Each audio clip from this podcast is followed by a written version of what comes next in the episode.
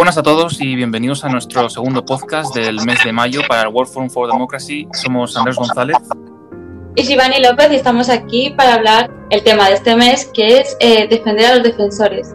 Y para ello tenemos eh, con nosotros, nos acompañan eh, David y Victoria, que son parte del World Forum for Democracy, y les damos paso para que se presenten ellos mismos y nos cuenten un poco qué es el World Forum for Democracy y por qué se está celebrando esta campaña que venimos haciendo eh, diferentes eventos durante estos últimos meses. Vale, hola, ¿qué tal? Soy Victoria. Hola, yo soy David, también del World Forum for Democracy.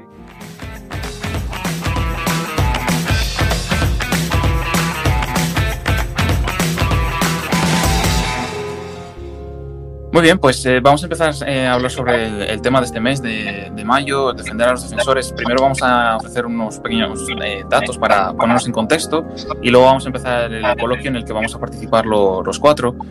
Em, antes nombraba David la, organización Global Witness y es que en 2020 determinaba que en el año anterior al menos 212 personas, defensores del medio ambiente y la tierra, murieron asesinados. El, subcontinente de América Latina fue el más devastado, ya que, eh, por ejemplo, Colombia eh, diagnosticó 64 eh, asesinatos.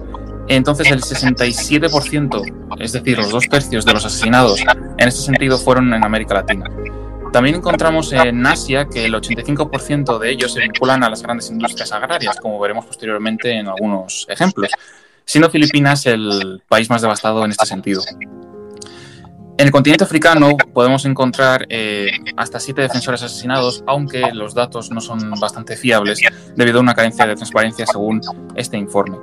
En Europa son, eh, se determina que en Europa son dos los muertos, en concreto en Rumanía, aunque es uno de los eh, continentes donde menos sucede este, estos casos.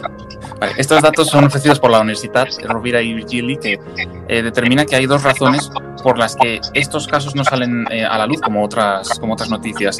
El primero de ellos es la carencia de supervisión, por un lado, y que estas personas que están afectadas por, por, estos, por estos casos están en territorios remotos, es decir, no se concentra en grandes urbes o en donde está eh, focalizada la, noticia normalmente. También determina que la fragilidad del Estado donde, donde viven, lo podemos estar viendo ahora en, Colombia con lo que está sucediendo, desgraciadamente, intervienen también otros eh, intereses eh, poderosos, tanto gubernamentales como empresariales, y la aplicación de las normas de derechos humanos en la protección ambiental no está tan desarrollada como en otros aspectos, como puede ser en temas económicos o sociales, según la Universidad Propia de Virginia. Pues, como decía Andrés, eh, son unos datos eh, muy graves sobre cómo eh, el peligro que, que, sufren estos activistas que al fin y al cabo están defendiendo los intereses de toda la humanidad y de, de nuestro planeta. Y como decía, los intereses suelen ser pues de, intereses económicos y políticos y según el, el, estudio que hacía la organización que menciona Andrés, el Global Fitness, la minería en el 2019 50 defensores contra proyectos mineros fueron asesinados en, en este año, en 2019. En el siguiente serían las, agroempresas, como, como decía Andrés, en Asia. Y por último, la cala es uno de, las, uno de los sectores que más eh, asesinatos está causando y están incrementando. Y todo ello viene a, que los defensores intentan, que los activistas intentan defender em, los intereses de las tierras que quieren explotar estas, eh, estas, empresas, estas, empresas, estos sectores, eh, sobre todo defender el mantenimiento de, de, esas tierras y defender, como ya veremos en el siguiente episodio, los derechos de los pueblos indígenas, eh, sobre todo en Latinoamérica, que es por ello que, según el informe, eh, es donde más eh, asesinatos hay.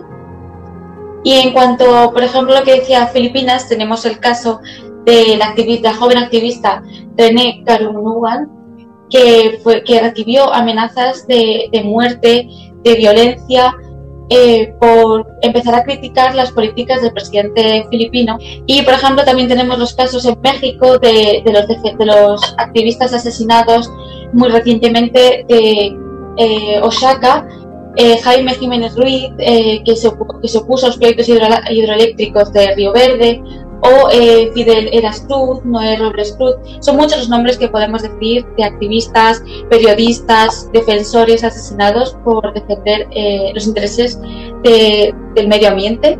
Podemos dar a hablar entre nosotros ya. O sea que cuando queráis.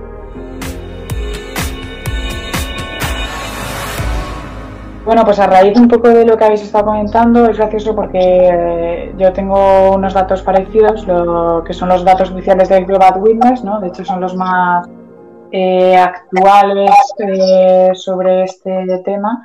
Y, sí, o sea, es, llamar la atención como lejos de terminar estas, estas acciones o de poner en peligro o de que poco a poco se pueda controlar más a nivel estatal estas, em, estos actos contra los activistas, eh, cada vez aumenta más, ¿no? Cada año se va viendo como eh, cada vez hay más activistas que son asesinados, que son perseguidos, eh, como que se ve que el clima de confrontación cada vez es, es más fuerte, entonces, en 2019 se llegó al pico, aún está por ver cuáles serán los datos que van a salir entre 2020 y 2021.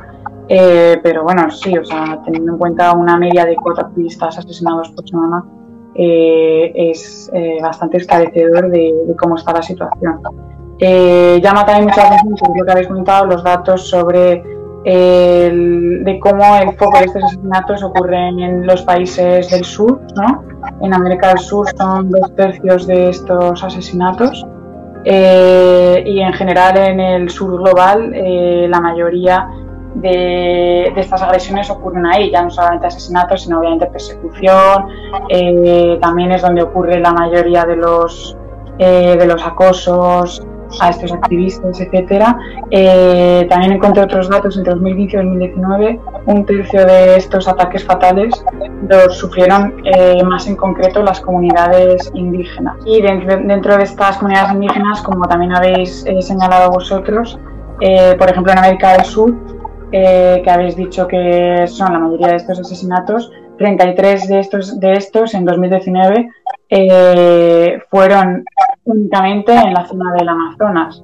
Eh, y, por ejemplo, en Brasil, el 90% de estos asesinatos, eh, de los asesinatos que ha sufrido Brasil, son solamente en la zona del Amazonas. Entonces, está claro al final, eh, aquellos lugares donde hay un, mayor ataque hacia la diversidad, hacia el, ecologismo, hacia el medio ambiente, es donde la persecución y los ataques de, de tanto del gobierno, eh, tanto por su inactividad como por perseguirlos directamente, como por los lobbies o las grandes empresas, eh, es, es, mucho mayor. Eh, a mí, por poner un poco, abrir el debate si, si os parece, me llamaba un poco la atención y que esto es algo que hablaba con una amiga hace poco, que, que es ese activista medioambiental aquí en Europa. Ella me comentaba cómo es verdad que en Occidente últimamente se está hegemonizando y normalizando el, activismo medioambiental, el ecologismo como una lucha que está muy bien llevarlo a Occidente, pero pero cae, hay, o sea, hay que recordar que realmente el ecologismo empezó en las zonas de los países del sur, en, el sur global, digamos, eh, y que sus mayores protagonistas y así como los más perseguidos por, eh, por, estos datos que acabamos de comentar son estos activistas del sur global y probablemente esto se pueda deber a que eh, en Occidente se empieza a hegemonizar o normalizar esta lucha porque nosotros empezamos a notar poco a poco eh, los resultados de este cambio climático en nuestras tierras, pero son en las tierras del sur global donde lleva ocurriendo años, años, décadas,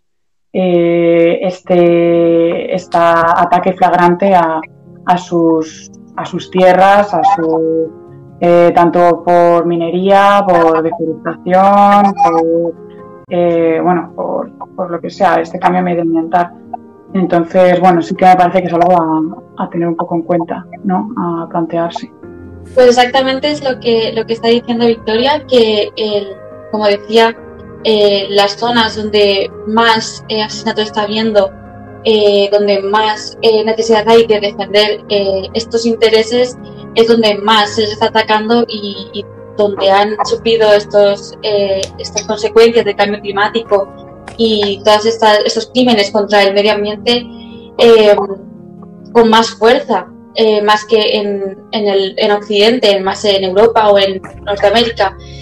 Y, y hay que recordar que, eh, no lo hemos mencionado explícitamente, pero hay que recordar que esos asesinatos son eh, perpetrados por eh, actores que están haciendo daño al medio ambiente, que están fortaleciendo y perpetrando más el cambio climático y que en la gran mayoría de esos asesinatos, al ocurrirse, como bien decían antes mis compañeros, en zonas con una inestabilidad política y gubernamental y una inseguridad también no son investigados y no sufren consecuencias, por lo que están estos asesinatos, las víctimas eh, están defendiendo los intereses de toda la comunidad, de, toda, de todo el planeta, y aún así no se les, eh, muchas veces ni siquiera son enjuiciados un poco de lo que has sacado tú, Shivani, de, cómo al final estos actores que están, que sus intereses económicos mmm, confrontan completamente el mantenimiento, la protección del medio ambiente, del mantenimiento del equilibrio del medio ambiente, ¿no? Por, ejemplo, eh, pues estos no están siendo perseguidos y muchas veces no son perseguidos porque precisamente los intereses de estas multinacionales o de estas empresas o compañías, eh, ponerlo el, el, Estado o el Estado en cuestión de, determinado país, eh, no estoy hablando en uno concreto, pero muchas veces ocurre que el Estado no le interesa estratégicamente confrontar los intereses de estas compañías, porque por lo que sea pues necesita su apoyo o a nivel económico depende de esas actividades económicas, replantear otro modelo económico eh, pues no, no entra en, la estrategia política de, del gobierno que está en ese momento, de los intereses del Estado en ese momento. Eh, entonces, muchas veces ocurre que el Estado, por no confrontar los intereses de estas empresas, ya que estratégicamente les va a, a venir mal, digamos, eh, pues eh, acaban impidiendo un derecho básico que es el derecho a la protesta y el derecho a la libre asociación, eh, poniendo en peligro muy a menudo las, las vidas, el bienestar, la seguridad, la libertad de, de, los activistas que en el fondo, bueno, y no, y no, en el fondo, que directamente están defendiendo la, un bien común como es el, el planeta Tierra y, y intentar frenar lo que se pueda un cambio climático que es innegable y que, y que ya estamos en la cuenta atrás, ¿no? que realmente se actúa ya y, ya vamos tarde, de hecho. Por, por democracia eh, es un poco lo que se plantea, ¿no? de mm, cómo se puede defender la libertad de, de, asociación, de expresión, de reunión desde la democracia como una forma de ayudar a combatir el cambio climático, ¿no? porque asegurando estas libertades de estos activistas eh, a la larga eh, y no tan a la larga se puede asegurar eh, una, una, mejor defensa del planeta y, un, y, el interés de todos, ¿no? el interés general, que al final es pues, el planeta en el que vivimos, básicamente. La verdad, eh, es bastante interesante, yo creo, porque hablamos mucho pues, de los casos más extremos, ¿no? de los activistas que son asesinados, que en general ocurre pues, en el sur global, pero eh, volviendo, por ejemplo, a la escala europea, en la escala europea también este derecho de defensa del medio ambiente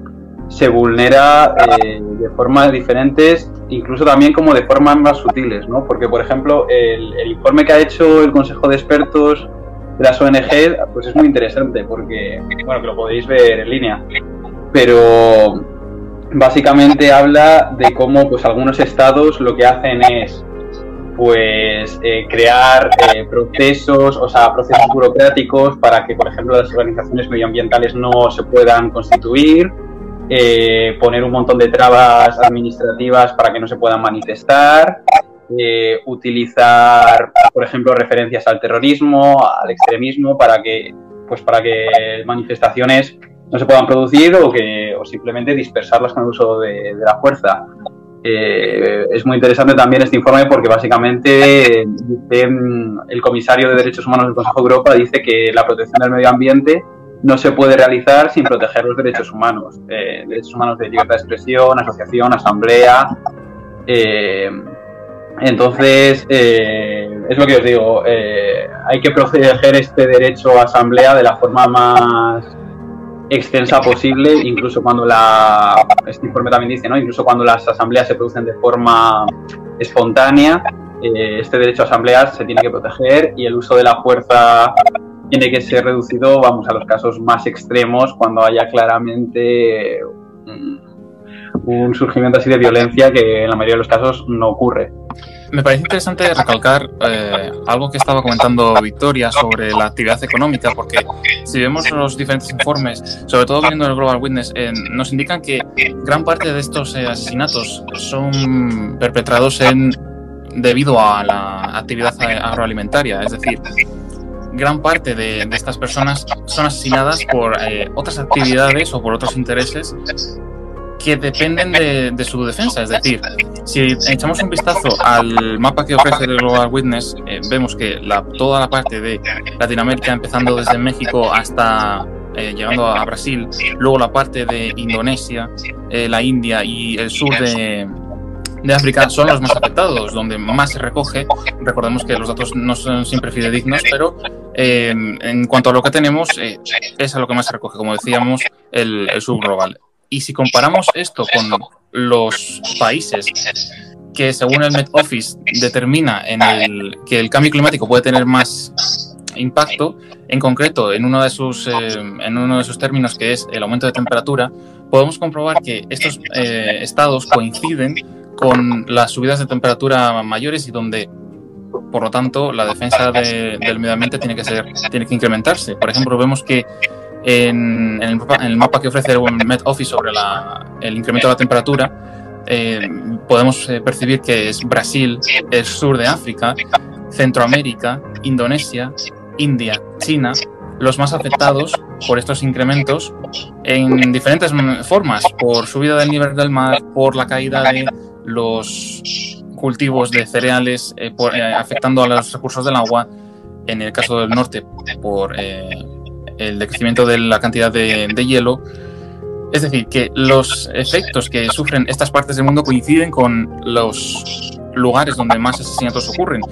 Eh, para poner un ejemplo y materializar un poco esto, eh, vemos que en Filipinas es una de las eh, partes de, Asia donde más suceden estos casos y en concreto me gustaría nombrar la isla sureña de Mindanao, que eh, según, la, según la gente local de allí, determinan que hay una continua oposición al aceite de palma y a las plantaciones de frutas de agronegocios por, debido al impacto hacia el medio ambiente que, provocan. Y es eh, uno de los eh, estados de Asia donde más asesinatos ocurren. Y en concreto, algo con lo que también decía antes Victoria, que casi un 40% de, de las personas afectadas por este, estos sucesos son de las comunidades indígenas. En este caso, aquí se llaman los eh, en estas comunidades indígenas los más afectados, porque al final son las comunidades indígenas las que más aferradas, las que más arraigadas viven a, la tierra y las más afectadas por, esto, por estos cambios. Eh, que trataremos mm, eh, próximamente en nuestro propio episodio, pero bueno, dejar así establecido el principio de que son uno de los más afectados por sus condiciones de, vida y que hay una relación entre, entre los efectos del cambio climático y al final quienes más defienden eso que, como comentábamos anteriormente, ha llegado a Europa porque por fin vemos estos, eh, estos efectos, aunque haya gente que todavía se ponga una, una venda en los ojos, pero eh, quienes eh, más van a ser afectados quizás sean los que menos contaminen o, menos tengan que ver en este asunto. Sí, de hecho, por poner un poco un, ejemplo, un dato un poco de en contraposición de por qué es importante el activismo, activismo medioambiental y por qué desde los estados que se consideran democráticos se tiene que no solamente no perseguir, sino favorecer. Eh, es, eh, y por qué además son las poblaciones indígenas las más perseguidas muchas veces, como has dicho, pues por eh, porque entran más en confrontación directa eh, con, este ataque continuado a la tierra y al medio ambiente, y, eh, etcétera. Eh, según el Global Witness, este mismo estudio de 2019 señalaba que son aquellas zonas donde hay poblaciones indígenas las que suelen tender a presentar mejores datos tanto en conservación medioambiental como en, eh, en tasa de deforestación, siendo, los, siendo en este caso los datos más bajos de deforestación allí donde hay poblaciones indígenas presentes. Eh, y son en zonas, por ejemplo en el propio Amazonas, en las zonas donde no hay población indígena, donde las zonas de las tasas de deforestación y de, y de falta de conservación medioambiental son más altas. Entonces llama llama la atención como estos datos al final presentan por un lado la necesidad de, que este activismo medioambiental sea promovido y, se permita eh, que siga dándose como una manera de asegurar un bien común como es el medio ambiente y por otro lado señala como precisamente el motivo por el cual estas poblaciones indígenas son tan perseguidas porque eh, su mera existencia y su activismo diario está impidiendo el, cumplimiento de los objetivos eh, pues de las compañías, los objetivos capitalistas y de y económicos de, estas compañías multinacionales.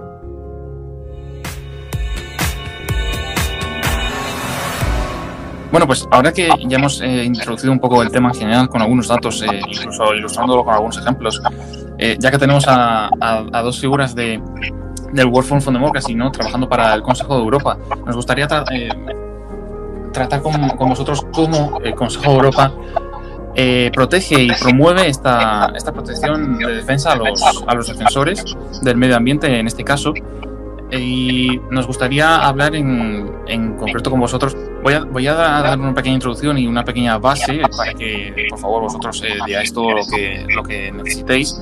En cuanto a, al Consejo de, de, Europa, es importante recalcar la declaración del Comité de Ministros del Consejo de Europa sobre la acción para promover la protección de los derechos humanos, de los defensores de los derechos humanos y promover sus actividades.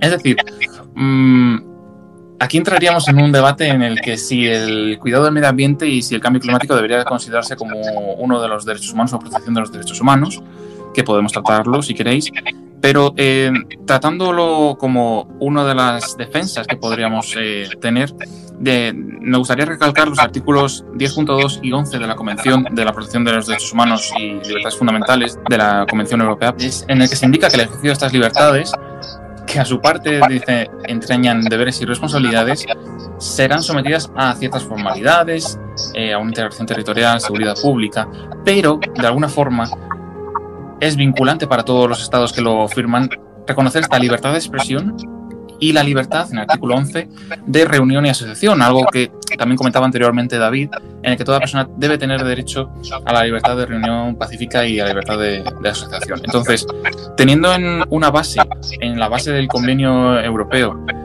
eh, estos derechos reconocidos y que deben ser reconocidos a su vez por todos los Estados miembros, me gustaría preguntaros a vosotros como parte del Consejo de Europa qué otras acciones toma esta, esta organización internacional para defender a los defensores, que es en sí el tema de nuestro del mes.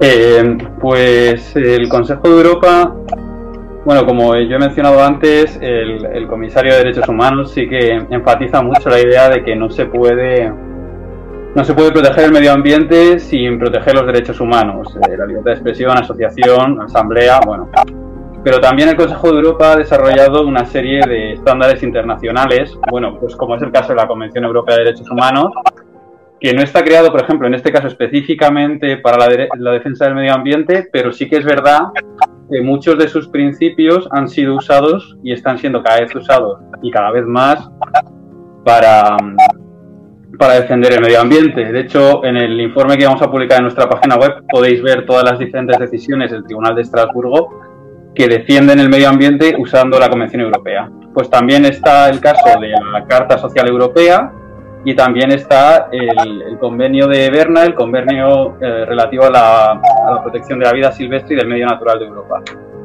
Eh, estos son los, las diferentes herramientas pues, que el Consejo de Europa utiliza, el Tribunal de Estrasburgo también los utiliza y en cierta forma lo que hacemos mucho es promoverlo, pues el, ya os digo, el comisario eh, de los derechos humanos también lo, promueve y aquí es, eh, es básicamente centrado en la región, en la región europea.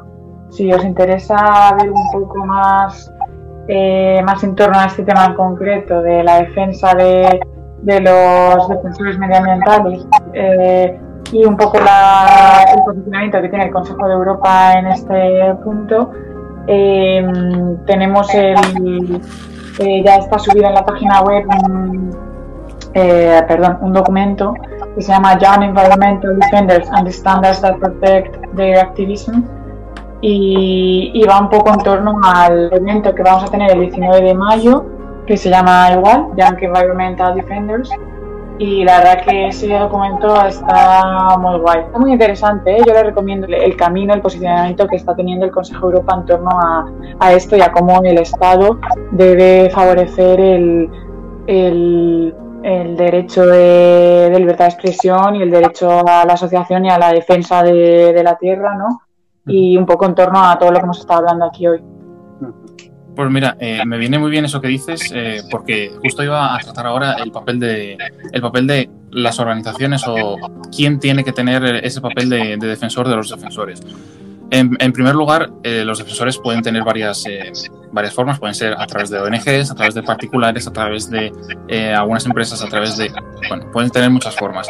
Pero ¿quién defienda eso? Pues al final lo defiende el, eh, el Estado en este caso porque es la, unidad política, pero también hay otras formas que son las organizaciones internacionales. Por eso eh, nos parecía interesante que nos comentaseis eh, desde el Consejo de Europa como organización internacional el, papel que tiene. Y echando un vistazo al pasado, no, que parece que esto es algo novedoso, pero ya desde 1999 podemos recoger la resolución 9950 del Comité de, Ministros, en el que se llama a los Estados miembros y, no a, otras, eh, a otras entidades a tomar medidas efectivas para proteger, promover y respetar los derechos, los defensores de los derechos humanos y asegurarse el respeto de sus actividades.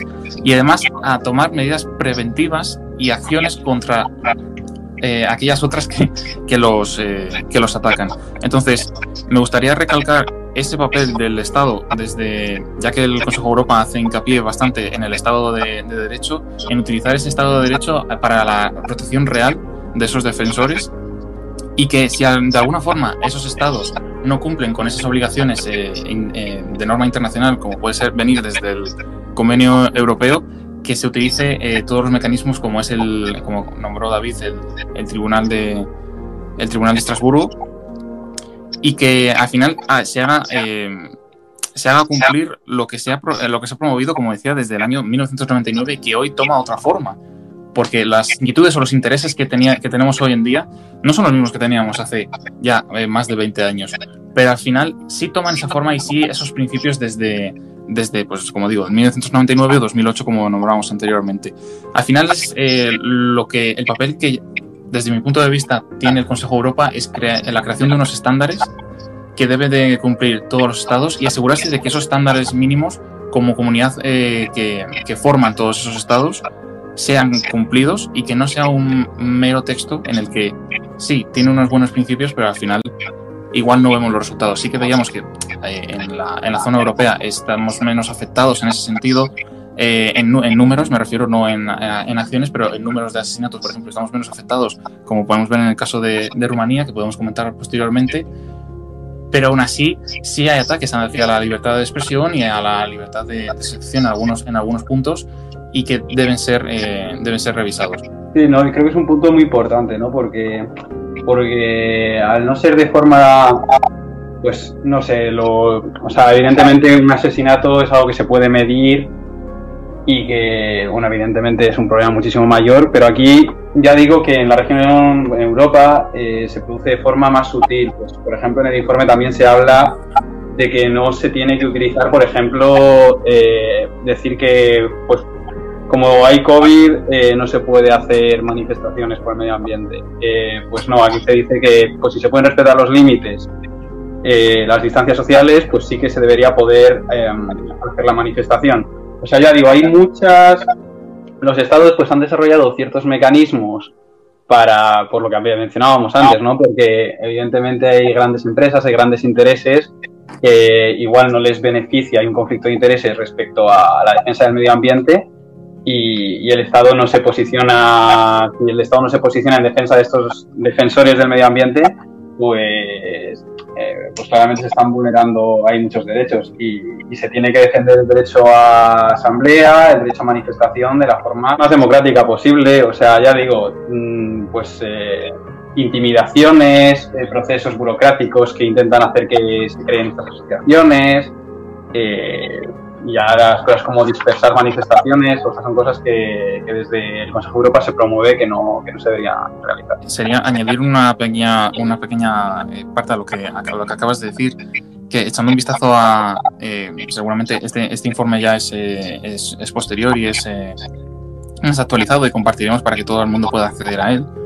echando un vistazo a esta información que recogí anteriormente del año 99 sobre este, esta resolución del Comité de Ministros, decía que los estados deben proveer eh, la protección de los, de, los defensores también en terceros estados. Es decir, lo que comentaba David, quizás de aquí sea una forma más sutil en cuanto a otra forma, porque es verdad que los, asesinatos son más, eh, pues, no sé, más graves, más mediáticos y se pueden contabilizar, pero quizás no se pueda contabilizar tanto algunas otras acciones y en otros terceros estados donde la información no está tan, eh, no hay tanta libertad para la información, no hay tanta facilidad para acceder a, ella, el Consejo de Europa también reconoce que tiene un papel eh, con esos terceros estados, es decir, no se circunscribe exclusivamente al ámbito europeo, sino que también va hacia, hacia, otros, hacia otras regiones. Entonces, considero importante eso que, aparte de mm, centrarnos en las, en las vulnerabilidades y en las violaciones que ocurren aquí en, en Europa, por supuesto,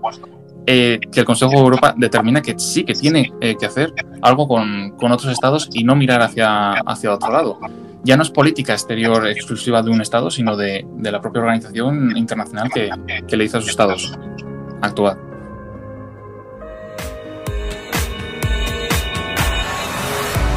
Muy bien, pues si no queréis añadir nada más, podemos ir cerrando con alguna conclusión. Uniendo un poco lo que se hablaba de la pregunta que, tenemos en esta campaña de ¿puede la democracia eh, ayudar o contribuir en la lucha contra el cambio climático? Eh, sí que me parece que es una herramienta fundamental, una herramienta básica, la democracia entendiéndola como la democracia de base de la participación eh, ciudadana por el interés general de, todos y de todas nosotras, eh, pues la democracia en ese sentido es, una herramienta clave para, para la lucha contra, contra, el cambio climático, dado eh, el hecho de que esta lucha entra en confrontación directa desde hace mucho tiempo y cada vez lo va a hacer más con los intereses de determinadas compañías, de determinado eh, sistema económico, de bueno, sistema capitalista, de eh, etcétera, diferentes intereses que, no solamente están poniendo en peligro nuestro, nuestro medio ambiente, sino que ponen en peligro la democracia en el sentido que, que la he definido. Entonces es el Estado un poco el que debe velar porque precisamente eh, no solamente no se persiga, sino que se favorezca este derecho a la propuesta de, los y las activistas. Pues sí, a mí me, parece muy interesante también ver el rol ¿no? de, cada, de cada escala, la escala nacional que puede hacer eh, por defender a estos defensores del medio ambiente, la escala regional, como es el caso del, Consejo de Europa, que, que, se puede hacer, y también pues las... Al final yo es que creo o que las dinámicas, evidentemente todos compartimos en cierta forma un sistema económico, pues las dinámicas que aparecen eh, pues se originan por lo mismo, pero toman distintas formas. Y, en Europa, eh, pues sigue que mm, yo creo que nos hemos dado cuenta un poco que se incide desde el Consejo de Europa en ciertas en dar ciertas herramientas a los estados para que actúen de cierta manera y luego en otras regiones del mundo evidentemente las problemáticas eh, pasan de pues de una forma mucho más radical, como es el caso de los asesinatos activistas, que no es que no pase en Europa, también, también hay casos, pero vamos, no es, no es tan exagerado. Entonces yo creo que eso va a ser algo interesante de, de ver este mes con nuestras conferencias. Eso es, al final eh, es importante destacar el, el, papel que tiene el Consejo de, de, Europa, que es un, a veces un gran desconocido para la ciudadanía, ¿no? El, que, es eso, porque solo, solo suele salir a las noticias cuando hay una sentencia del Tribunal eh, de Estrasburgo. Y es realmente lo, lo importante porque el Consejo de Europa no es una organización eh, supranacional, solo lo es su, su, tribunal, está sujeto a los estados y al final eh, que tenga ese poder de última instancia, ¿no? de obligar a los estados mediante una resolución a actuar de alguna forma en concreto, creo que sería importante recalcar eso aunque no sería necesario llegar hasta ese punto si los estados cumpliesen con esas recomendaciones de, eh, que a través de informes o de los eh, comités de ministros y demás se van implementando. Pero aún así, ese nivel de protección, de em, amparo jurídico, podemos decir, que, que, ofrece el Consejo de Europa es importante y lo que decíamos anteriormente, que em, vivimos en una región que está bastante favorecida y bastante privilegiada en, relación a la protección de, de derechos pero que también hace una visión hacia, hacia otros puntos, también eh, incide en, en, la capacidad que tienen las otras personas de expresar su, su opinión, que va en contra de, ya no solo del gobierno, sino de, la, sino de otros intereses, pues pueden ser empresariales o, o particulares que, que, también sufren esta, esta violación. A mí para concluir me gustaría relacionar eh, la idea de democracia con la defensa de, estos defensores del medio ambiente. Como bien decía Victoria, en una buena democracia no tendría por qué un activista, un periodista, cualquier persona que quiera defender unos valores, no tendría por qué eh, temer por eh, su seguridad, temer por su vida. Y mm, es por ello que el papel de, del World Forum, de, del Consejo de Europa y de todos los actores que, que, abogan por la democracia es por eso que es muy importante. Y simplemente quería terminar diciendo que quería recalcar eh, que la conclusión de todo esto es proteger y defender a quienes están en primera línea defendiendo los, los intereses de todo el planeta, porque al fin y al cabo es todo el planeta el que, por el que luchan, y además no solo defenderlos, sino además unirnos a ellos eh, en la acción eh, contra el cambio climático, la acción climática en general, y pues luchar por, por un futuro que al fin y al cabo pues es por lo que luchamos. Muy bien, pues aquí finalizamos nuestro episodio, el primer episodio de, de, este mes de mayo. Damos las gracias a David y a Victoria por acompañarnos en este, en este primer episodio. Les esperamos para el siguiente en el que comentaremos las comunidades indígenas, ya que hemos eh, visto por los datos que son unas de las más afectadas. Entonces queremos darle especial atención a, a ellas, pero eso ya será en las próximas semanas. Así que muchas gracias por uniros a nuestro, eh, a nuestro primer episodio y esperamos en el siguiente. Gracias. Adiós. Adiós, gracias. gracias.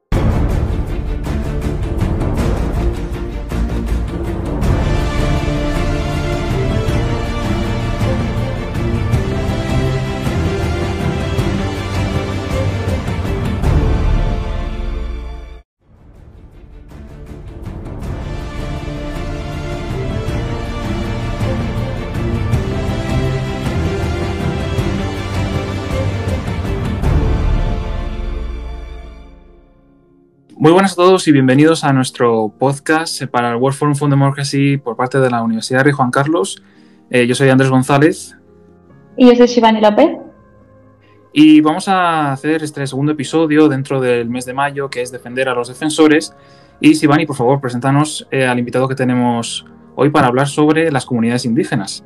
Pues sí, tenemos aquí con nosotros a Jorge Guzmán que es eh, licenciado en Ciencias Políticas y Administración Pública por la Facultad de Ciencias eh, Políticas y Sociales de la Universidad de, Nacional Autónoma de, de, México, la UNAM, y eh, actualmente está estudiando maestría en Gobiernos y Asuntos Públicos, la misma institución, y es eh, mentor alumni además de eh, Milpa UNAM, de la que ahora en breves nos explicará un poco qué es. es un proyecto asociado con la Universidad de Yale y pues eh, le, hemos invitado y, te, y, tenemos el honor de tenerle con nosotros eh, de, gracias a, su intervención en, en, el evento del mes pasado, de abril, en el que realizó una espléndida eh, intervención sobre eh, la, acción local y hablaba de muchos casos eh, locales en México y, de activistas indígenas y es por ello que queríamos invitarles. Así que sin más dilación, bienvenido Jorge. Hola, ¿qué tal? Muchas gracias por la invitación.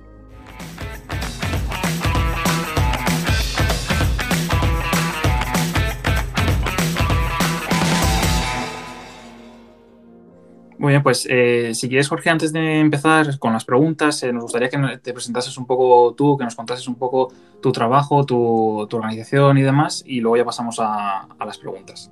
Claro, bueno, en efecto, estudio la maestría en Gobierno y Asuntos Públicos en la, en la UNAM y bueno, ahora eh, soy mentor alumni de este proyecto Milpa UNAM, que tiene que ver eh, con la con cómo empoderar a los pueblos indígenas dentro de las instituciones eh, de cambio climático en México. Nosotros detectamos que la Ley General de Cambio Climático, que es básicamente pues, una ley equivalente al Acta Climática Británica o a la recién aprobada Ley Climática de ustedes en España, bueno, crea algunas instituciones nuevas y entre esas instituciones eh, hay un Consejo de Cambio Climático que está eh, integrado por eh, tanto por actores gubernamentales como actores sociales. Sin embargo, bueno, no, no, nunca se dejó claro quiénes son esos actores sociales.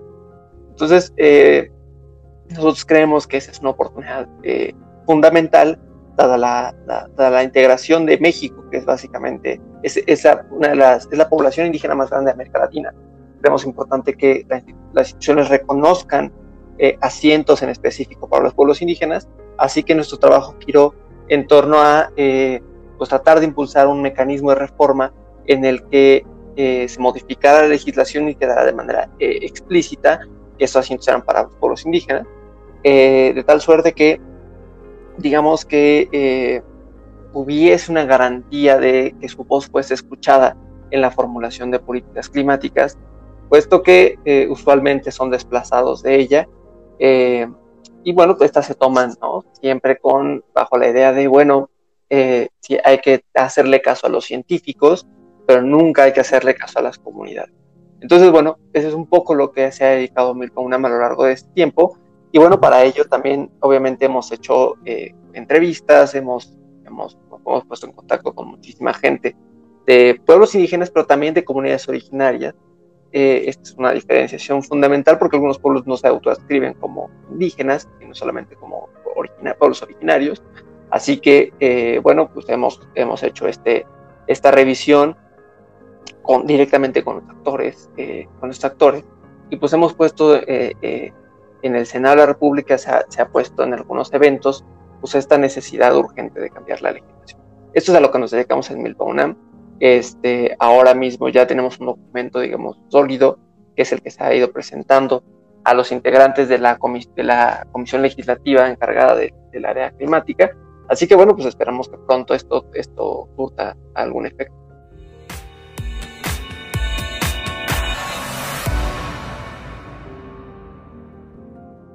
Genial, muchas gracias. Además, eh, decías una, una, cosa en, relación a, Latinoamérica. Eh, antes comentábamos ¿no? Eh, que el Global Witness, que notifica más o menos los ataques hacia los, hacia los defensores, en Latinoamérica el 66% de las muertes hacia, hacia los defensores se producen en, en, Latinoamérica. Entonces te quería preguntar, ¿por qué crees que son tan atacados en, en esta región si se debe a razones, como decíamos, que hay muchas comunidades indígenas, o por otras razones legislativas que los estados no los protegen lo suficiente, ¿por qué crees que hay tantos ataques contra ellos en esta, en esta región? Bueno, yo creería que es un asunto multifactorial. Primero porque mm, eh, los pueblos indígenas eh, están fundamentalmente situados en espacios eh, llenos de naturaleza y de biodiversidad. Han sido los protectores de estos espacios porque además fueron arrinconados hacia allá. La ciudad los fueron expulsando progresivamente que era donde inicialmente habitaban, pero bueno, una vez que la conquista inició, eh, fueron expulsados progresivamente a estas regiones, que están llenas de biodiversidad. Eh, y bueno, se convirtieron en los protectores de estos lugares. Eh, y con la, con la explotación de, de estos los recursos naturales ahí asentados, es que son, son, los, son los, los que se interponen entre la explotación de los recursos y pues digamos, eh, que cuidar el medio ambiente, la conservación. Ahora, eh, esto no solo tiene que ver con una, cuestión de eh, la cantidad de población, no tiene que ver con que los estados son, cómplices ¿no? de contener una legislación laxa para que las empresas transnacionales, porque son en realidad quienes más quienes más vulneran eh, o quienes pueden estar más relacionados por los intereses que tienen explotar esos espacios, eh, pues contraten a gente que terminan siendo unos matones, que van y vulneran a estas personas. Ahora, esto tampoco exime al Estado de que sea perpetrador. también hay, se ha documentado que por parte de agentes del Estado hay una vulneración de los defensores de derechos humanos.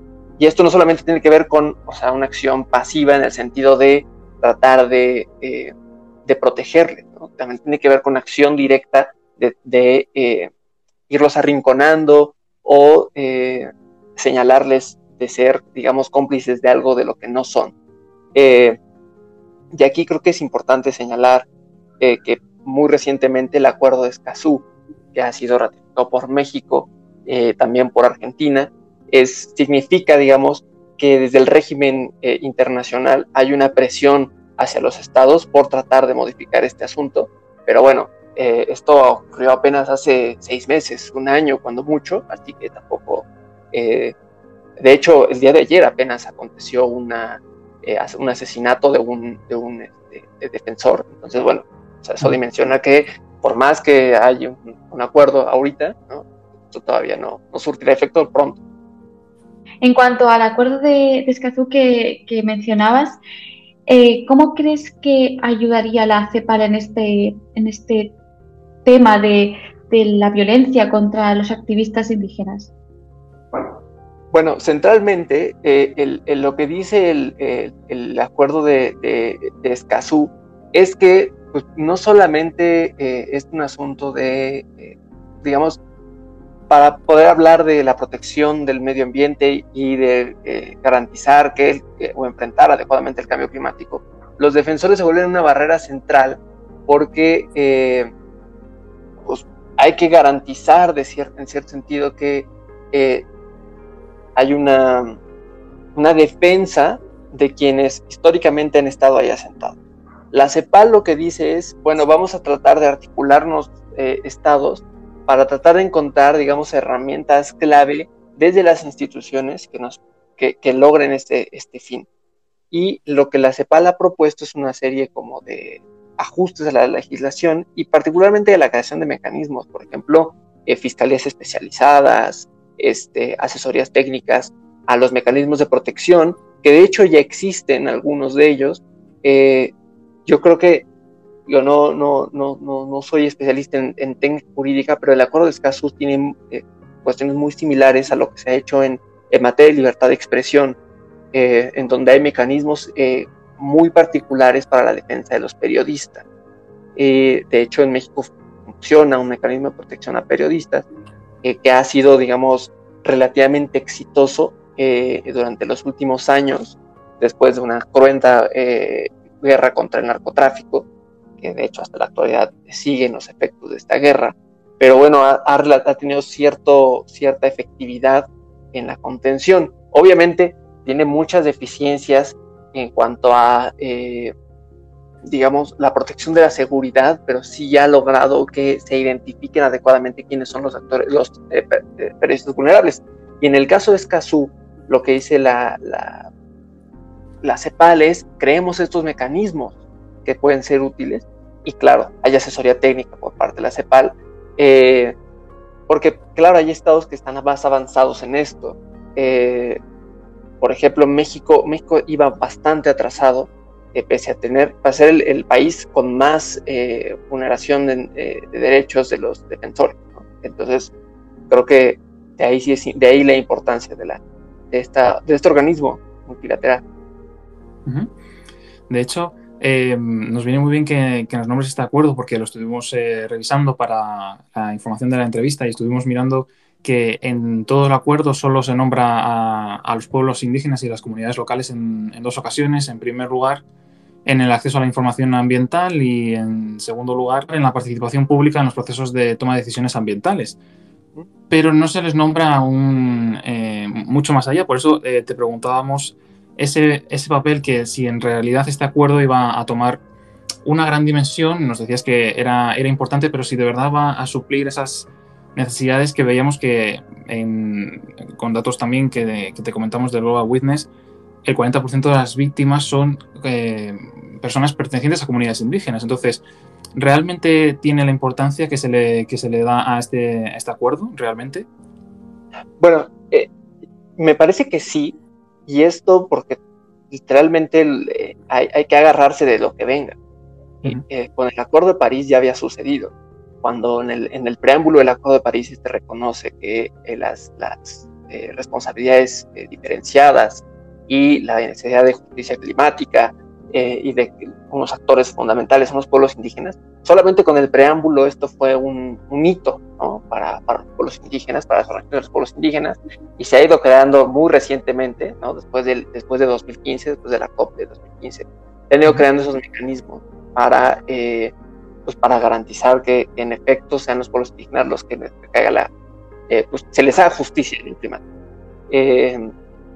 Y ejemplo de ello es que apenas en, en, la COP que se celebró en, en Madrid el año pasado, la cuestión de no pudo celebrarse en Chile, es que se le dio al, plan, se le dio un plan de acción a este, a este grupo de, los pueblos indígenas, que es de adentro del régimen. Es muy lento, o sea, ocurrió cinco años después de la, de la firma del Acuerdo de París. Eh, el, el, tema con el Acuerdo de Escazú es que en realidad cuando hablamos de la defensa de los, o de los defensores de, de los, de, los defensores del medio ambiente, en realidad se apela directamente a ellos.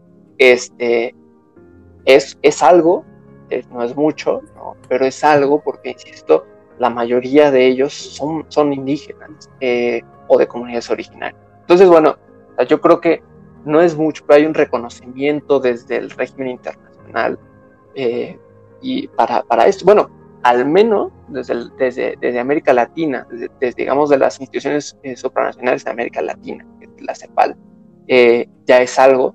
Y esto, bueno, se inscribe perfecto en lo que el Acuerdo de París eh, mandata a los, a los estados. Yo creo que, insisto, no es mucho, pero es un avance sustancial, sobre todo por el contexto latinoamericano. La verdad, yo no sabría si, si, hubiese un acuerdo de Escazú o una cosa así. En la Unión Europea, cuando hablamos de defensores, a quienes apelen, ¿no? Pero aquí está muy claro que es directamente a los pueblos indígenas. Eso es.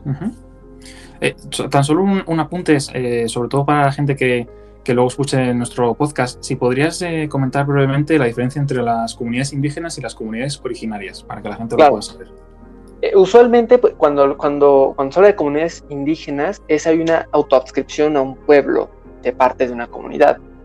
Yo soy Raramuri, yo soy Maya, eh, estas comunidades se autoadscriben a, esos, a, esa, a esa categoría, ¿no? porque tienen una lengua, porque tienen una cultura. eso es. Y cuando hablan de, se habla de comunidades originarias, es que han estado asentadas ahí durante mucho tiempo, pero que no, están auto, no se autoadscriben a esas, a esas culturas, que son, digamos, eh, tienen ciertas eh, tradiciones y costumbres, eh, pero que tampoco rompen necesariamente con el resto del, digamos, vamos a ponerlo así, de las tradiciones hegemónicas de la, de la, del país, ¿no? Y esto es importante porque además el país, justamente si, si, si, se, revisa, digamos, dónde han, se, han suscitado las agresiones a los, a los defensores, uno puede notar con muchísima claridad que estas ocurren en, las, en los estados o en las federativas, que son equivalentes a sus comunidades autónomas, donde más presencia de comunidades indígenas hay. De hecho, también en el anterior podcast veíamos los, mapas donde más incide el cambio climático, en concreto con la variante de la, subida de temperatura, y veíamos que donde más eh, asesinatos y ataques hay a algunos, eh, no solo comunidades indígenas, sino en general hacia los defensores del, medio ambiente, es en concreto donde más eh, se están sufriendo estos, estas consecuencias. Entonces, también está, está vinculado que, por ejemplo, como decías, en Europa igual no se les nombraría, igual no se tomaría en cuenta pero es que muchas, eh, veíamos en el anterior episodio, que muchas de las consecuencias que se están creando en otros países son otros estados, en concreto los que igual menos emisiones emiten, eh, en el caso de las emisiones o lo que sea, eh, los que más consecuencias van a, a, sufrir porque tienen otra, otra meteorología, otro clima y al final, pues bueno, veíamos esa correlación entre, entre ellos, o sea que es interesante saberlo también.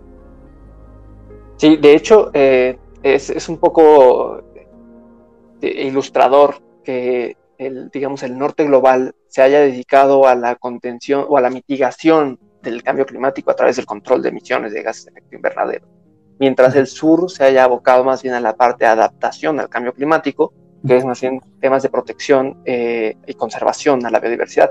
Esto es, esto es importante porque en efecto, por ejemplo, eh, en el sur, hablo de México, tiene unas importantes, eh, muy importantes bosques, que son auténticos pulmones del mundo entero, como la Amazonia, pero en versiones más pequeñas.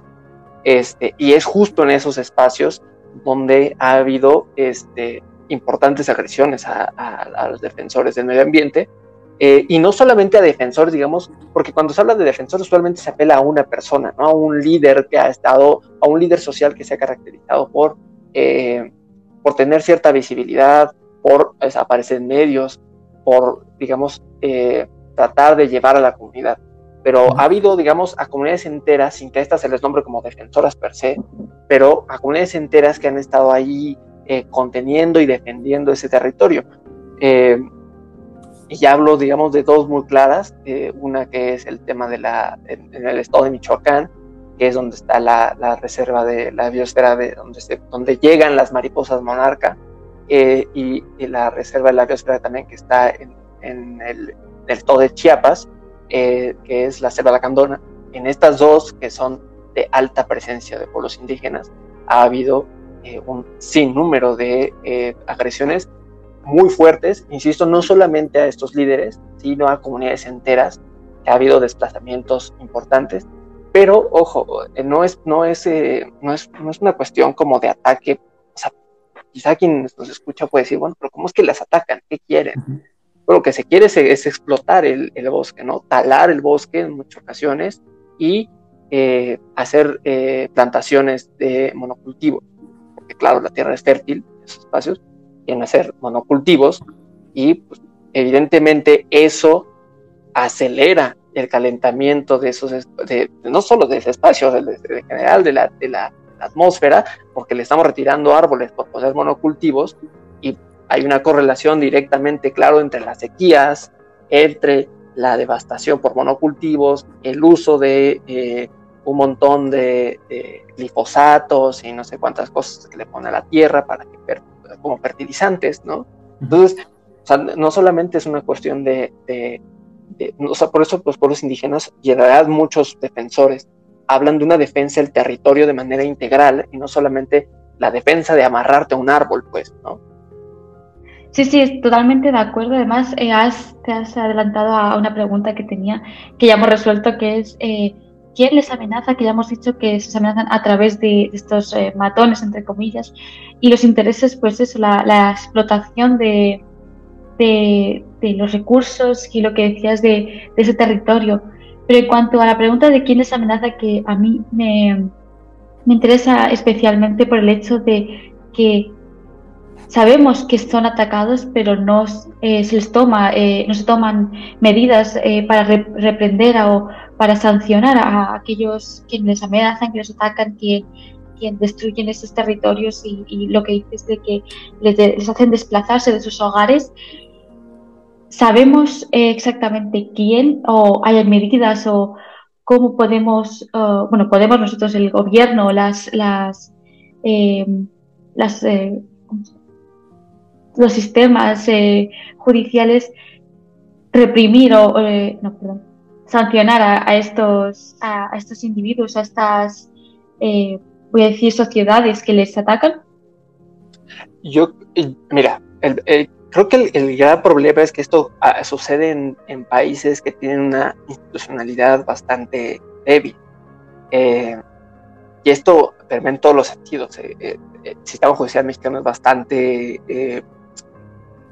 no quiero decir corrupto, pero la verdad no tengo muchas otras palabras, bastante ineficaz, bastante corrupto. Este, solamente el 1% de los delitos que se cometen se judicializan y de ese de ese 1%, creo que solamente el 10% eh, se, se, lleva a las últimas consecuencias.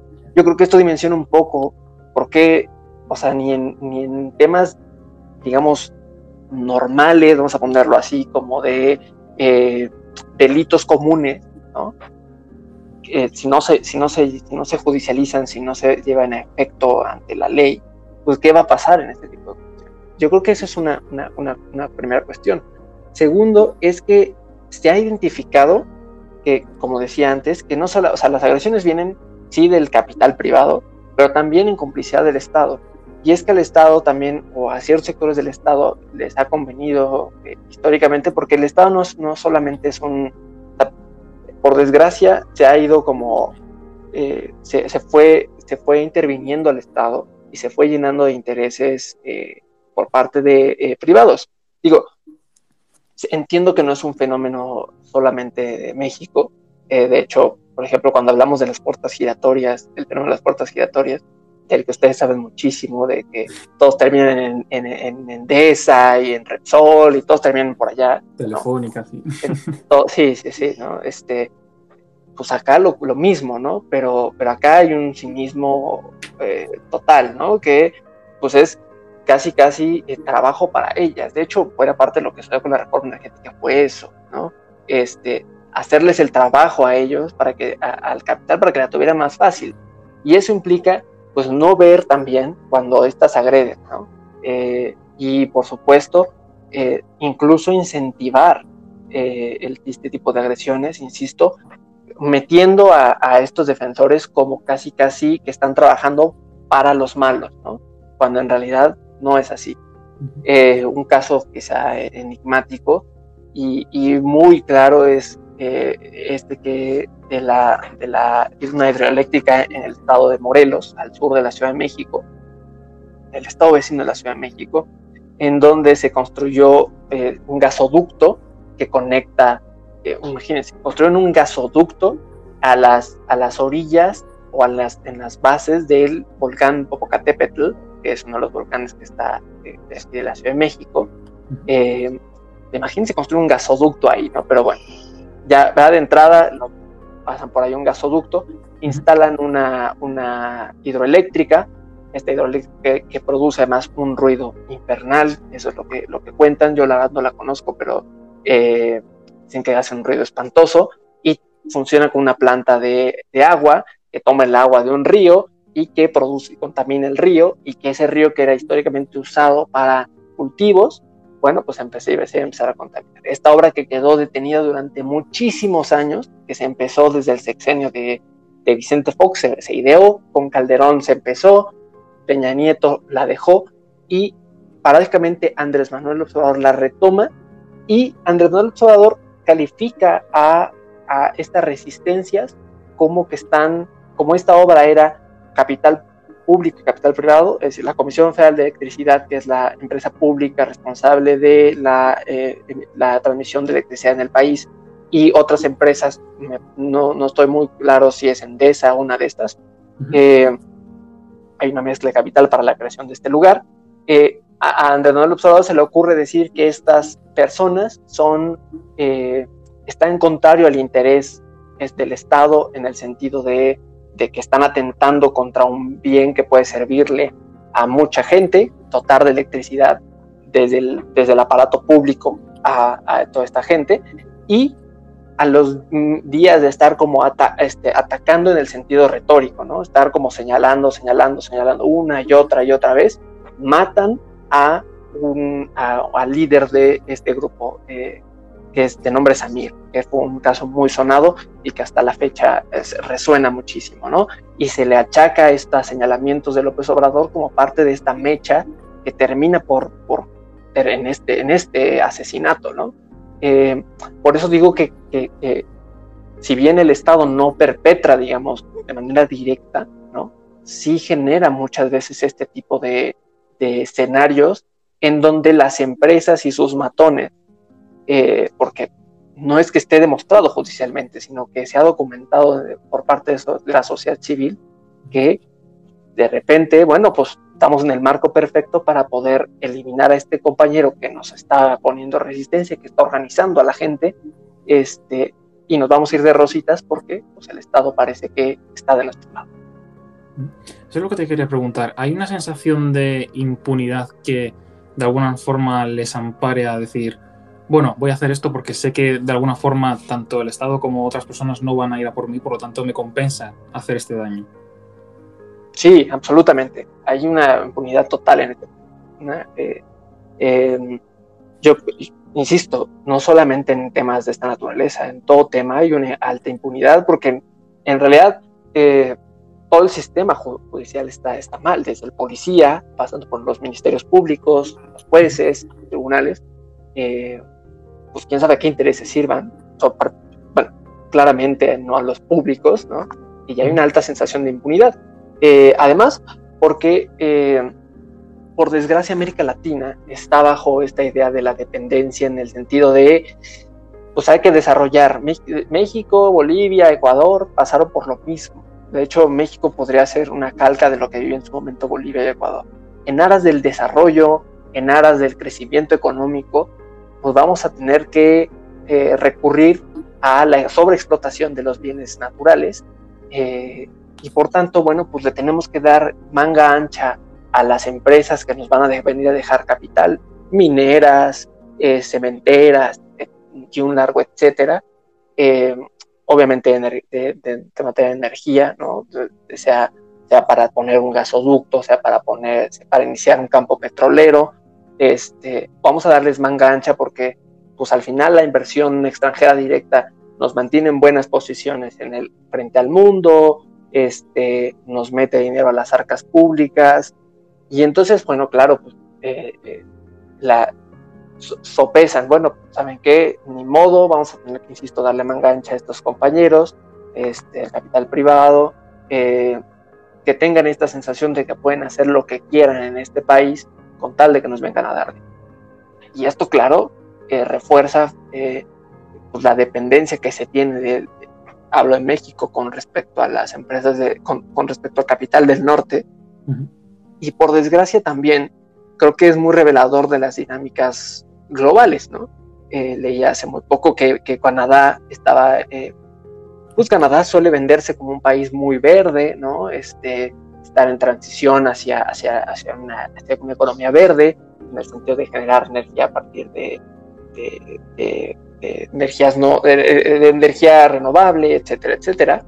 Pero bueno, a la par, eh, pues buena parte de la riqueza que, hoy tienen, ¿no? Eh, pues se debe a la explotación por parte de las mineras en, en el territorio mexicano.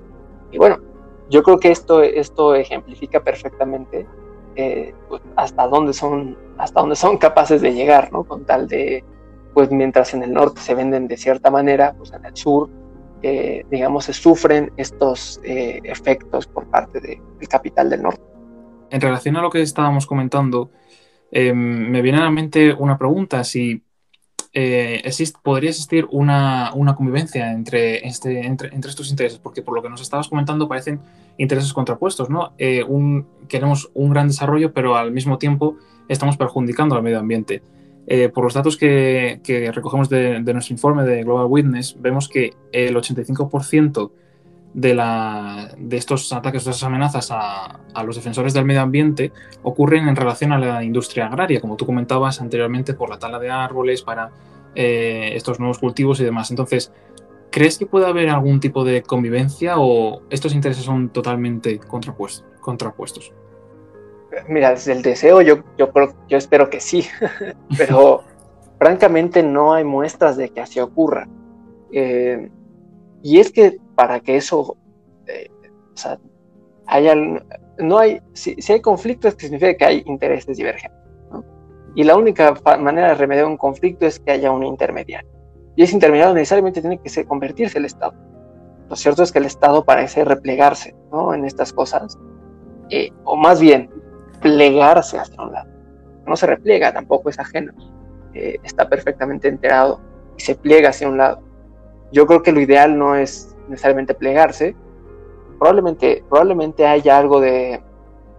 puede haber cierta eh, beneficio mutuo. Lo cierto es que, como hasta ahora se plantea, no lo hay. En el caso de, las mineras, por ejemplo, es muy claro que no hay manera.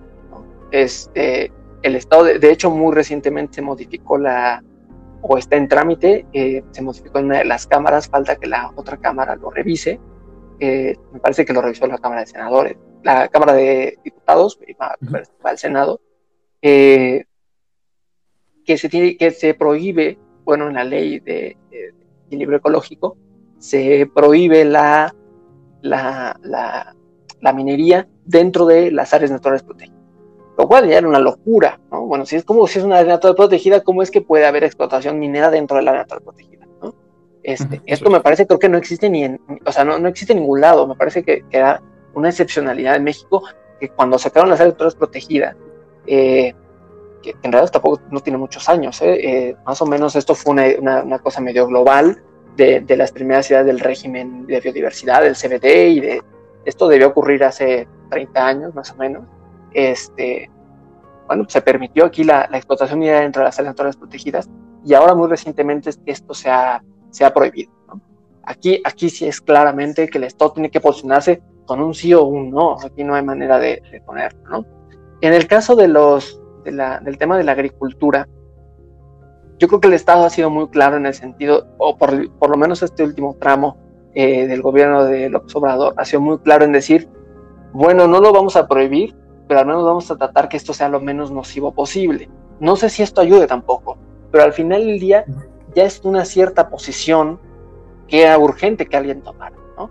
Que era por ejemplo, vamos a, impedir el uso por parte de Monsanto y de todas estas eh, grandes empresas de eh, fertilizantes como el glifosato, que, de hecho la Unión Europea está prohibido, este, o eh, la producción de palma, que de hecho España tiene una este, experiencia perfecta con el tema del aceite de palma, ¿no?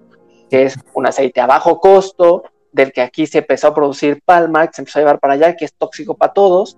Este, entonces, bueno, este tipo de cuestiones que se ha ido como medio regulando ahora en los últimos, en los últimos años, pues también, insisto, pone, una, eh, pone así muy poquitas limitaciones, pero ya es algo a, a, los intentos de, bueno, pues ok, tenemos que de alguna manera vivir, porque en el sistema, en, en este sistema económico, pues tampoco podemos eh, dejarnos ni aislarnos, ¿no? Este, y, tratar de imponer el interés público por encima de cualquier cosa y tratar de, negar al capital privado. Yo creo que es, es bastante complicado, eh, pero bueno, pues de, cierta forma este tipo de legislaciones, ese tipo de candados puede ayudar. Eh, en un tema que casi no se habla este, y que creo que es uno de los más importantes, es el tema de la ganadería que eh, pues, tiende a ser una de las más devastadoras en, en todos sentidos. ¿no? Este, en temas de mitigación, pues son de las que más producen, una de las que más producen gases de efecto invernadero, ¿no? Este, y en temas de adaptación, una de las que más devastan, eh, pues, eh, digamos, zonas donde hay bosques, donde hay mucho tipo de, de, de naturaleza, por los grandes pastos, extensiones de pastos donde deben estar las, el ganado, ¿no? Entonces, yo creo que, por ejemplo, hay temas en los que no se han metido. Eh, y yo creo que, yo, yo pienso que con este tipo de candados, insisto, se puede eh, tratar de generar una mejor convivencia. Lo cierto, insisto, es que hasta ahora tampoco hay mm, eh, muestras claras de hacia dónde, ¿no?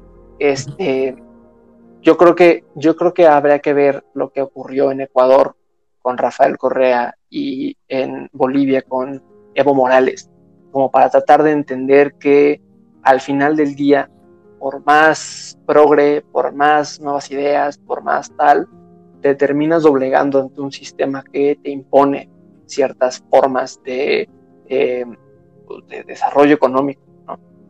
Yo creo que estos casos, eh, muy por, o sea, por, para desgracia de, de México, eh, son con lo que va a acontecer. No hay un fuerte rompimiento entre, entre digamos, las, los pueblos indígenas, em, las, la parte, digamos, eh, de, las, de, las, de las urbes eh, que son de izquierdas o, progres, o como le queramos llamar, este, y em, porque claro, pues para unos pareciera que hay ciertos beneficios, pero mientras los que han estado eternamente excluidos, lo, siguen, siguen padeciendo, ¿no? Yo creo que Bolivia es un caso muy claro de que esto, de que esto es así.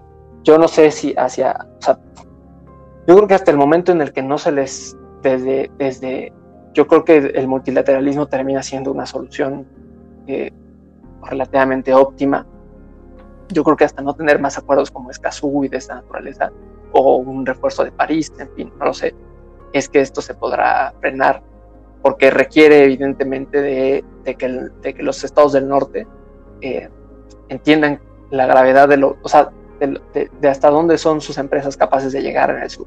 Eh, sí, yo quería añadir, eh, hablando de, lo que decías de que los estados al fin y al cabo se doblegan a estos intereses y, al fin y al cabo forman parte de, esta agresión o, permiten con su pasividad de esta agresión y estos ataques a los, a los defensores, a los activistas eh, en general, pero aquí queríamos hablar de los activistas de las comunidades indígenas. ¿Qué se puede hacer para, para paliar esto? ¿Qué, se puede hacer desde la sociedad o desde las acciones de cada uno o en general? ¿Qué se puede hacer para poder, como estudiante de, gobernanza, qué se podría hacer para que el, Estado dejase de doblegarse o, tomase riendas de esta situación y protegiese como es debido a los activistas climáticos? Yo lo, yo lo que diría es primero reconocerles que existen no, no invisibilizarlo. Eso sería lo, primero. Eh, yo creo que lo, eh, los estados-nación nos han metido muy claramente que solamente hay un tipo de nación, un tipo de ciudadanía, y, no es así, ¿no? Eh, yo creo que eso sería lo primero, reconocer que existen, reconocer que son distintos porque tienen una historia distinta, porque tienen una lengua distinta, porque tienen una cosmovisión distinta, porque tienen una forma de entender la naturaleza más allá de nociones productivistas que las sociedades occidentales solemos tener. Yo creo que ese sería un primer paso eh, importante. Eh, la otra es darles visibilidad a través de nuestras redes. Yo creo que eso es importante. Este, muchas veces se, echa de, se tira de lado diciendo que, bueno, pues solamente le hablamos a un pequeño grupo de personas, a nuestros 500 amigos de Facebook y a nuestros 100 de Instagram, bueno, 200 seguidores de Twitter, ¿no? Este, pero yo creo que ponerlo ahí, dar cuenta que esto está pasando, una realidad ahí que es más terrible, porque, porque no, no, solamente, o sea, es, es em, una degradación histórica y una deuda histórica que, tenemos. Y, digo deuda histórica eh, que, yo que no he hecho nada, ¿no? Este, pero, pero ya deuda histórica desde quienes vivimos en las ciudades, eh, quienes eh, tenemos una forma en la que constantemente se rechaza a, lo indígena porque pareciera como menos cosmopolita, menos bonito, o se les folcloriza demasiado, cuando en realidad son personas sujetas de derechos igual que todas las personas. En el caso de México, además, gozan de un, eh, régimen eh, constitucional que les permitiría no solamente un estatus jurídico mucho más eh, garantista, pero que por desgracia no se les cumple, mientras el resto que tenemos ya bajo cierta protección constitucional lo disfrutamos pese a no ser quienes estamos directamente interpelados. Este, y obviamente de, parte de, los estados, mucho más. En el caso del Estado mexicano, eh, que se ha ido construyendo pero de manera histórica, ¿eh? no solamente el tema de la colonia, que muchas veces pareciera como un cliché, ¿no? Echarle la culpa, en este caso, por supuesto, no echarle la culpa a España, ¿no? De, que, de, nuestras, de nuestros fracasos. Es evidente que no es así, ¿no? Eh, el Estado mexicano y su construcción, particularmente después de la independencia, eh, pues se ha ido construyendo también de la sangre de los pueblos indígenas, ¿no? inicialmente bajo la idea de crear una sola nación, que era urgente era una sola nación, un solo idioma, este, y se fueron expulsando progresivamente a los pueblos indígenas, y posteriormente la revolución los usó de carne de cañón en algún punto, y también después se les desplazó. Entonces, es una responsabilidad, creo que eh, colectiva en el sentido de cada, cada uno como persona hacer esto que mencioné inicialmente, pero también de las instituciones decir como lo hemos hecho mal. Ahora, me parece que bueno, López Obrador ha impulsado mucho la idea de pedir perdón a todas estas comunidades. Pero tú no puedes ir pidiendo perdón cuando les pasas un tractor por encima o cuando les pasas un bulldozer encima. Entonces, tiene que haber cierta, o sea, está, está, bien la acción simbólica, sin duda, ¿no? Creo que es importante, este, pero no es suficiente, ¿no? Lo ideal es que te pongas a pensar, bueno, te pongas a pensar, te pongas a dialogar con ellos, este, cosa que no ha habido, ¿no? Aquí ya explotó la bomba en 1994 con el ZLN, pero 25 años después sigue la cosa igual, ¿no? entonces yo creo que eh, algo hemos hecho mal, algo hemos hecho mal, eh, todas y todos, este, que no se les ha tomado la importancia que están ahí. Yo creo que, insisto, visibilizarles ya es el hecho de que ustedes se, se decidieron hacer un podcast especialmente de, pueblos indígenas, ya, ya, es, este, ya, es, ya es un avance importantísimo, ¿no? que desde el World Forum for Democracy, desde el, desde el Consejo de Europa, este, se esté hablando de esto, que ustedes desde, desde, desde Europa estén hablando de esto, ya es un avance sustancial. Este, hace 20 años, por supuesto que no se hablaba, hace 10 años se hablaba romantizando solamente las luchas indígenas, eh, y hoy, hoy ya se puede hablar incluso también de las propias contradicciones dentro de los pueblos indígenas que también existen porque como en todas las sociedades son muy diversas.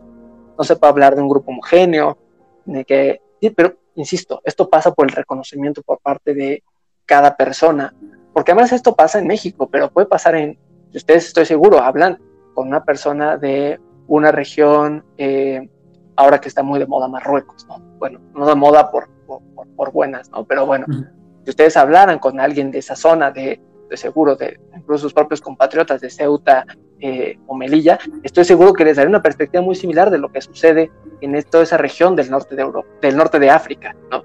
Eh, yo creo que esto es algo, o si hablaran con alguien de, eh, de Japón o alguien de China, estaría algo muy similar, incluso de la parte sur de Rusia, en fin. Me parece que, que esto, esto es una cosa que se replica en cada parte del mundo.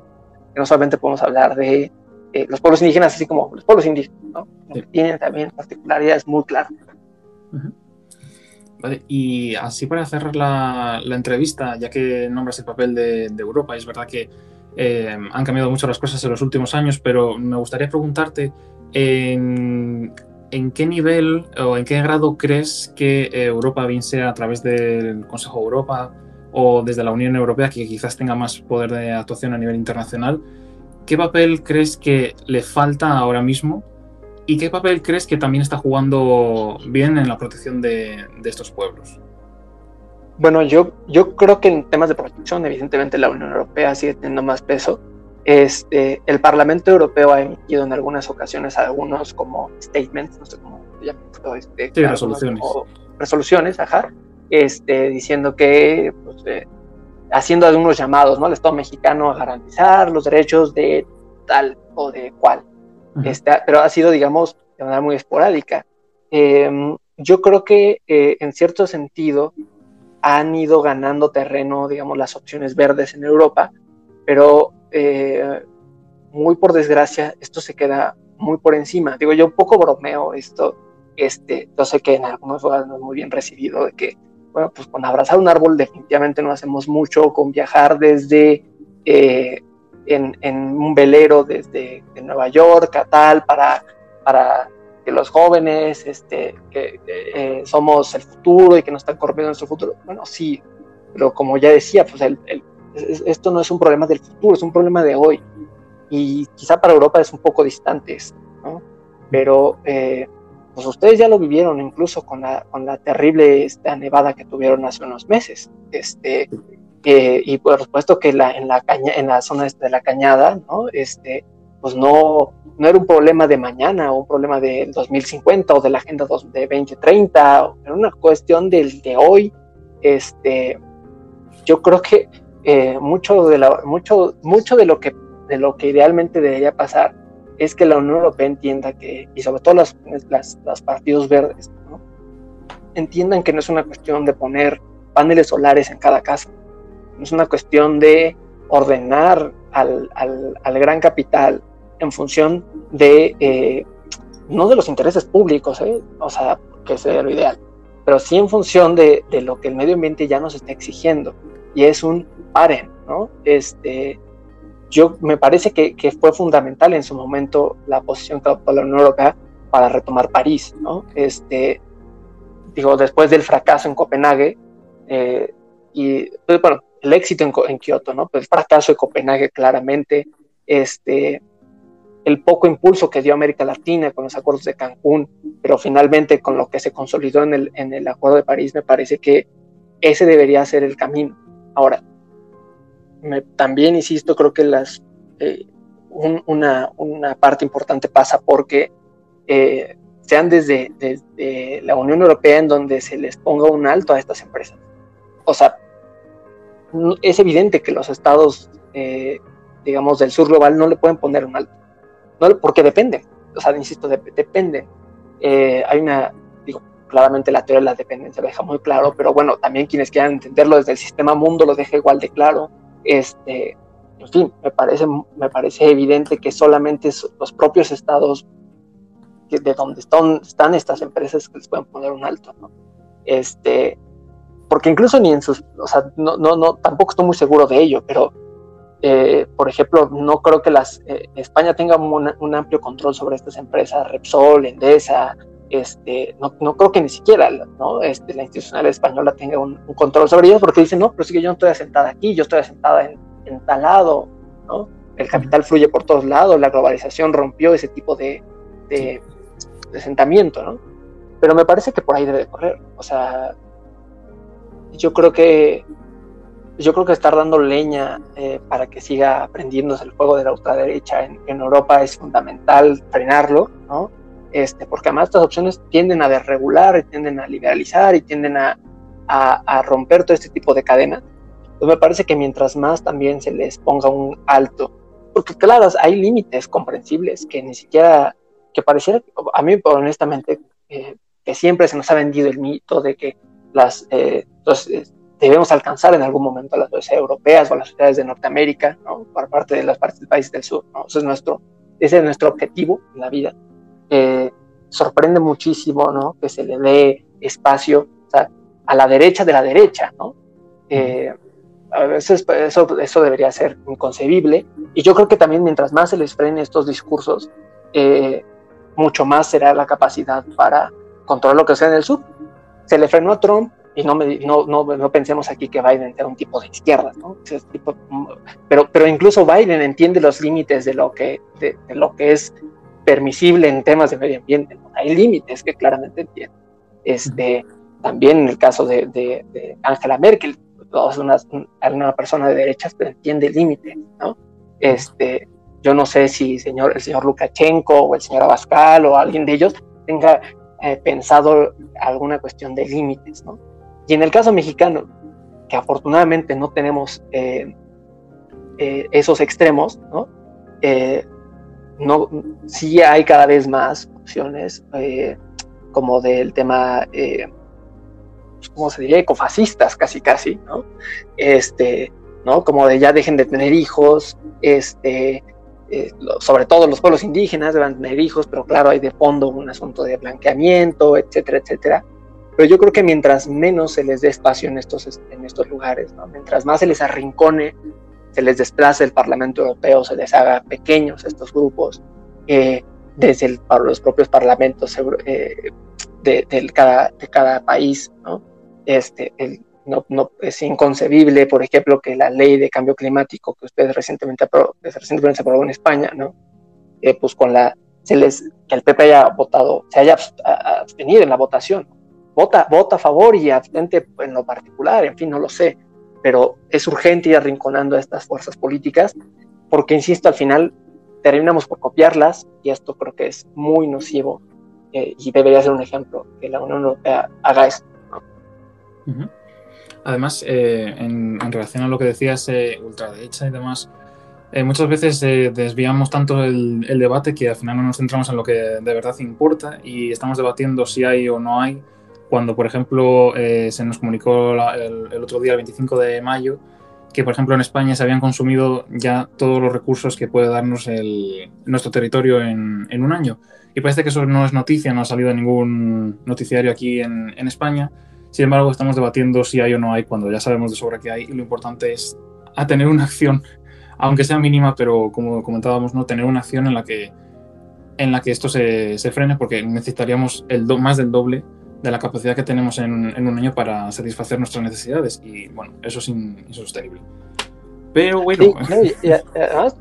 solamente como o sea, estos mecanismos que se han creado, estos mecanismos de mercado que se han creado por parte de los organismos multilaterales, por ejemplo, España durante mucho tiempo fue el, no os quiero hablar mal de ustedes, pues, pero España fue el, país que, que, que, desde el momento más contaminaba, ¿no? Más carbono, este, emisiones de carbono, y lo que hacían era, bueno, vamos a al mercado de, al mercado de emisiones, vamos a tratar de compensar esto, y le terminan comprando a Polonia, si no estoy equivocado, a Polonia para tratar de compensar el asunto, eh, como si, como si este, fuese capa fuésemos capaces como de decir, bueno, pues yo ya contaminé 200% pues, en este espacio y, y, pues le voy a decir a Polonia que me compre, a comprarle a Polonia el espacio que dejo, como si eso fuese ya a solucionar algo, ¿no? Simplemente es como, como un dicho en México de taparle el ojo al macho, ¿no? O sea, no, no solamente hacerle al cuento, ¿no? No, no es la acción efectiva, simplemente pues, hacer la piña de que hacerle al cuento, o mentir abiertamente,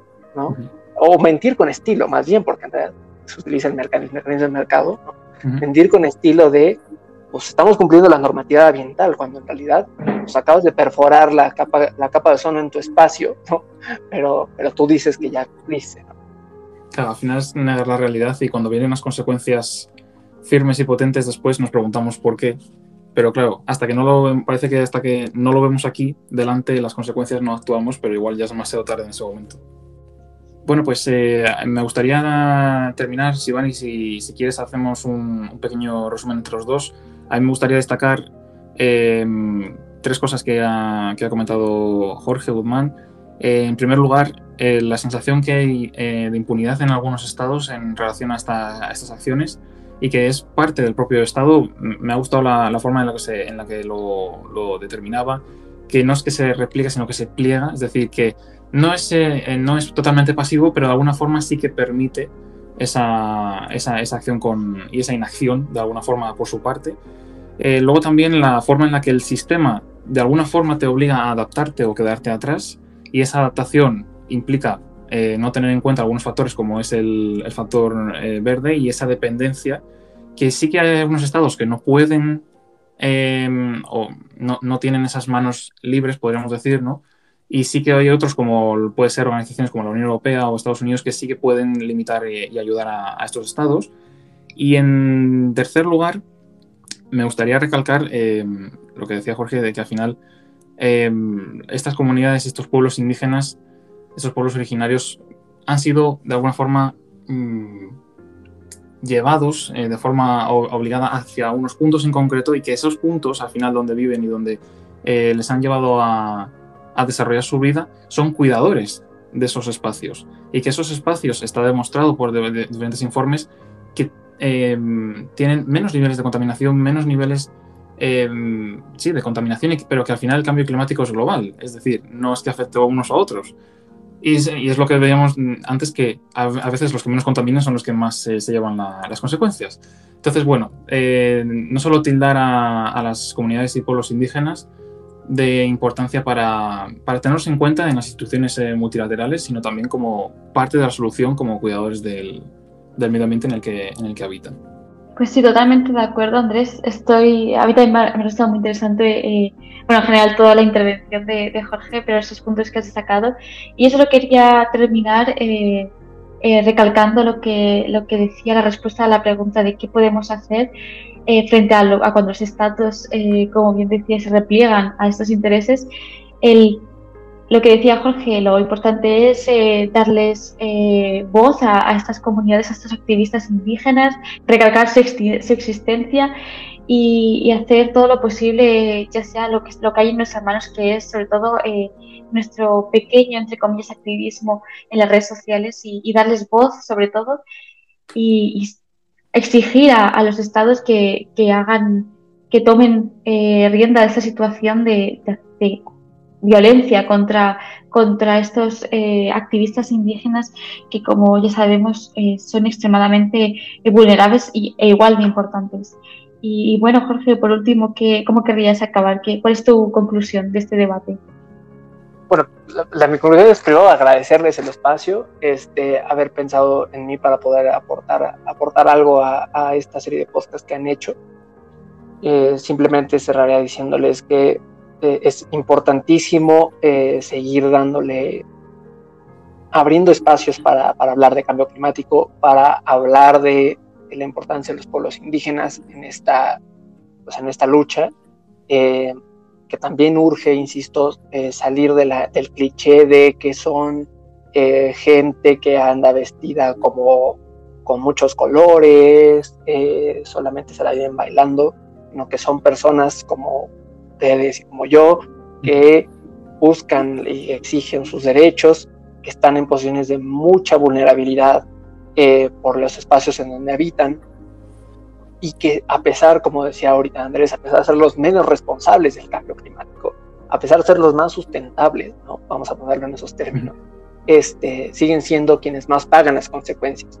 Y no la pagan no, eh, simplemente con, eh, con que sea más cara la comida o con algo así, la pagan con su vida, eh, con que los desplacen de sus casas, que de por sí ya no tienen mucho, todavía son desplazados, aislados, entonces, eh, yo, yo, yo cerraría con eso, insisto, agradeciéndoles muchísimo el espacio este, y esperando que, bueno, este, hacia, hacia adelante en las, en las, y para las siguientes eh, conferencias de las partes y todas estas eh, pues, opciones que, que el, el multilateralismo brinda, pues haya mucho más posibilidades de incluir estos temas en esos lugares.